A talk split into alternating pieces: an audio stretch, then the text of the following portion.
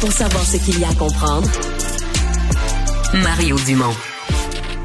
Alexandre, tu nous parles d'un petit poisson tout petit poisson qui est pas plus gros que ton ongle de pouce, Mario, mais qui pourtant fait tout un raffut. C'est ce qu'on a découvert dans une étude qui est parue cette semaine. Les scientifiques ont étudié le Danionella cerebrum, qui est un tout petit poisson du Myanmar quand je dis tout petit, comme j'ai dit, c'est minuscule, c'est comme un ongle, mais il est tout transparent. tu peux même voir ses organes au travers. C'est ce qui a permis aux scientifiques d'étudier la manière dont le poisson communique. Mais quand tu dis qu'il est bruyant, il est bruyant parce qu'ils sont un million ensemble, puis à un million, ils font du bruit, ou un individu fait du bruit? Un individu fait du bruit, Mario. Un seul? On dit, on dit qu'un animal comme celui-là, le tout petit poisson minuscule, fait un son qui est aussi bruyant en termes de décibels qu'un coup de fusil quand tu es à côté de lui dans l'eau.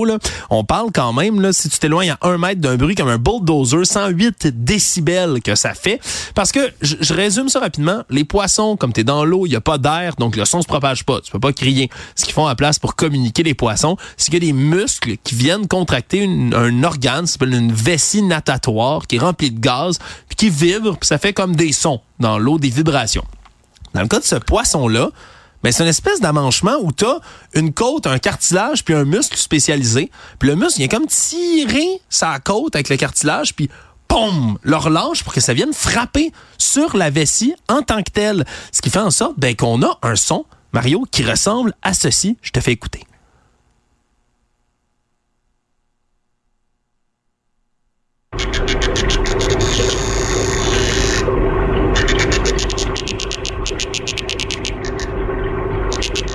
C'est vraiment bizarre là, là, ça nous semble une espèce de bourdonnement étrange, mais tout ça c'est parce qu'on l'enregistre dans des bassins, puis dans un bassin, le son va se, diffuser. on peut pas comparer avec le son euh, dans l'air. Exactement, on peut pas comparer avec le son dans l'air, mais c'est un boucan infernal sous l'eau, et on comprend que ces poissons-là ont développé cette technique-là parce que dans les eaux du Myanmar où ils se trouvent, c'est tellement boueux que tu vois rien pantoute. Donc, on comprend que les individus, les petits poissons comme ça, ont développé une technique pour se faire entendre, faire en sorte que des gens ben, de leur population qui soient capables de bel et bien les entendre. Je rappelle, à un mètre de distance, si on était dans l'air, ça se ferait le même raffut qu'un bulldozer au grand complet.